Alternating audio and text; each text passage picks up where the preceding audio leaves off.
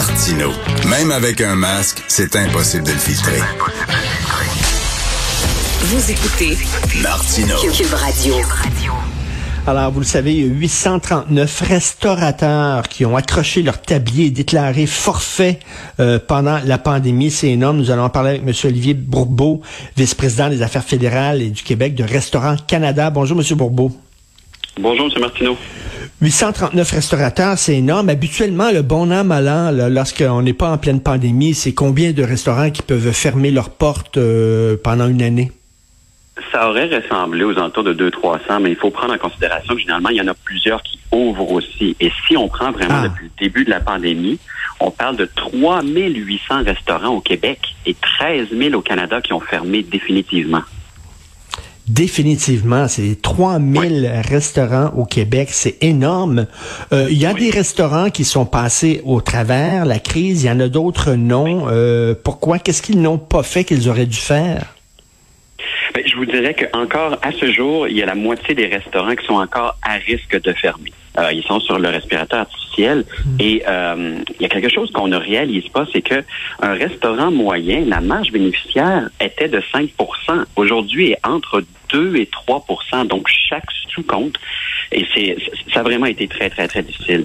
Euh, les fermetures ont, ont été très difficiles, euh, non seulement financièrement, mais en termes de main-d'œuvre aussi. Euh, vous comprenez qu'après la deuxième, troisième fermeture, ben, les gens, ont- nos, emplois, nos, nos employés ont essayé de se trouver des emplois un peu plus stables dans des industries parce qu'ils venaient nous voir puis ils disaient, écoutez, ça, je ne sais pas si vous allez refermer. Ben oui. Donc, donc, ils se sont dit, nous autres, on aime mieux travailler euh, dans une industrie, par exemple, où on sait qu'elle va rester ouverte plutôt que tout le temps euh, euh, aller au restaurant, par repartir, retourner, etc. Euh, ben, vous faites bien de le dire, Monsieur Bourbeau, faites bien de le dire que les restaurateurs ne font pas beaucoup d'argent parce que dans la tête des gens, hein, on voit des chefs cuisiniers vedettes qui ont leurs émissions de télévision, euh, qui sortent des livres de recettes régulièrement, et les gens pensent peut-être que les restaurateurs font énormément d'argent. Absolument pas. là. La marge de profit, elle est très mince lorsqu'on a un restaurant. Vous avez tout à fait raison. Et même dans la restauration rapide, voyez, mettons qu'on voit des grandes, grandes bannières, on pense que c'est que- que- qui font beaucoup de sous. Mais je vais vous donner un exemple. C'est quand, quand, quand, quand vous regardez le café du coin, c'est comme si au lieu de- d'ouvrir un café Olivier, j'aurais ouvert un Tim Hortons, par exemple.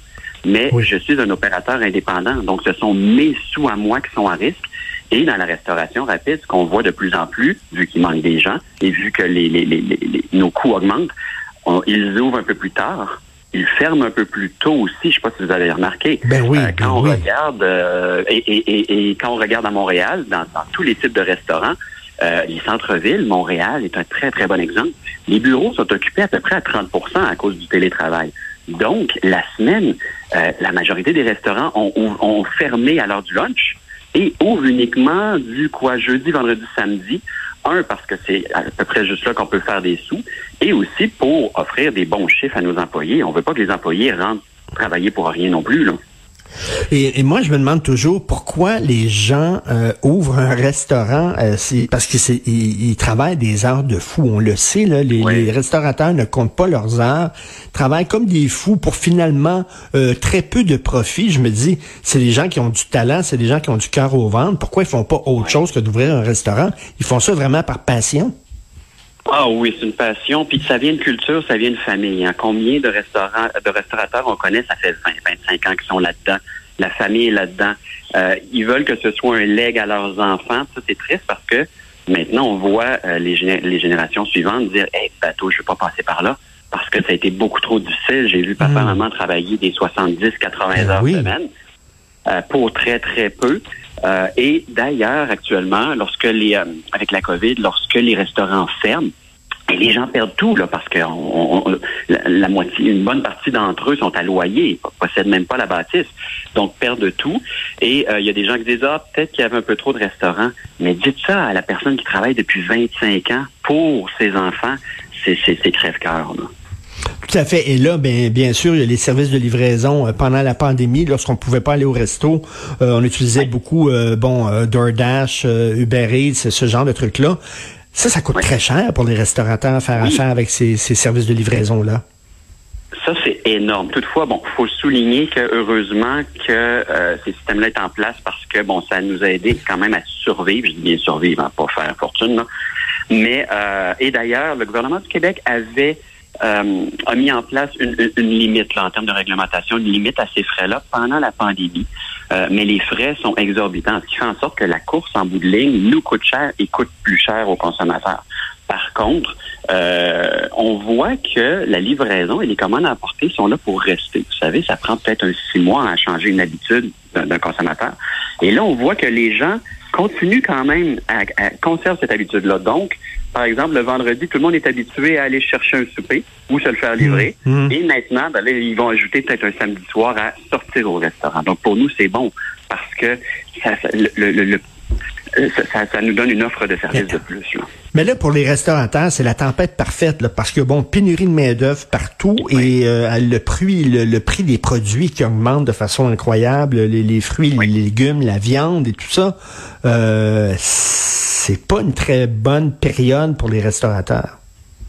Non, non, vous avez tout à fait raison. C'est les aliments, je vous dirais trois, trois postes de, de, coûts là, qui, augmentent énormément. Les aliments, la main-d'œuvre et même les frais fixes. Écoutez, le gaz naturel a augmenté de 22 c'est épouvantable. Les aliments, quand on pense l'élément principal d'une assiette, hein, la protéine, que ce soit le poulet, augmenté de 10% le bœuf, pas loin de 17% même les produits laitiers de 8 à 12 euh, ça a énormément de conséquences. Pensez à une pizzeria que ses produits laitiers augmentent de 12% son fromage. Je veux dire, il, arrive à peine, là.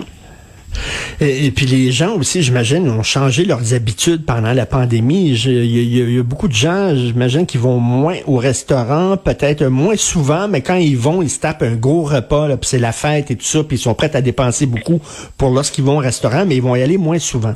Moi, j'ai l'impression de ça. Entre autres, puis aussi, euh, surtout au centre-ville de, de, de, Montréal, par exemple, où, euh, bon, les gens font encore du télétravail, donc se, se, se retrouvent pas au centre-ville. Oui, vous, vous, avez tout à fait raison parce que c'est rendu, c'était déjà un luxe le restaurant, disons-le, et là, ça l'est plus que jamais. Euh, on, on, on, essaie de, de, de, de, prendre une partie des coûts, mais évidemment, malheureusement, il y a, on, on, doit le transférer. Et c'est la même chose pour tout le monde. Hein, je veux dire, les, les euh, l'inflation touche tout le monde, la, la, la, personne à la maison avec l'électricité, avec tout ça. Donc, on comprend que les gens vont moins au restaurant, font, euh, font plus attention, mais lorsqu'ils sortent, c'est vrai qu'ils se gâtent plus. Et j'ajouterais à ça qu'on a un bel été devant nous. Et là, les, oui. les touristes reviennent. Et là, ça, ça fait du bien. On les voit arriver tranquillement dans les hôtels, Vieux-Montréal, Vieux-Québec, en région aussi. Et ça, ça va faire du bien beaucoup, beaucoup à l'industrie. On se croise les doigts, les terrasses. Euh, et sérieusement, prenez le temps, ne serait-ce que d'aller à une terrasse, aller vous, vous changer les, les, les idées, oui. vous aussi, allez vous faire servir une fois par semaine. Là, là, c'est difficile de parler de terrasse, ce qu'on garde dehors, oui. là, avec la tempête de neige, mais ça s'en vient, ça s'en vient, on vous le jure. Et euh, moi, je trouve ça très triste. Il y a des restaurants que j'aimais beaucoup puis qui ont dû fermer et euh, de voir qu'il y a des restaurateurs qui ont travaillé d'arrache-pied pendant trois ans, qui ont tout mis, là, qui ont vraiment misé leur chemise puis qui perdent de tout. C'est vraiment extrêmement triste. On espère, on espère que c'est derrière nous et que les bons jours euh, s'en viennent pour les restaurateurs. Merci beaucoup et bon courage à vos membres Monsieur Olivier Bourbeau. Merci. Merci beaucoup à vous. Au revoir. Merci, au revoir.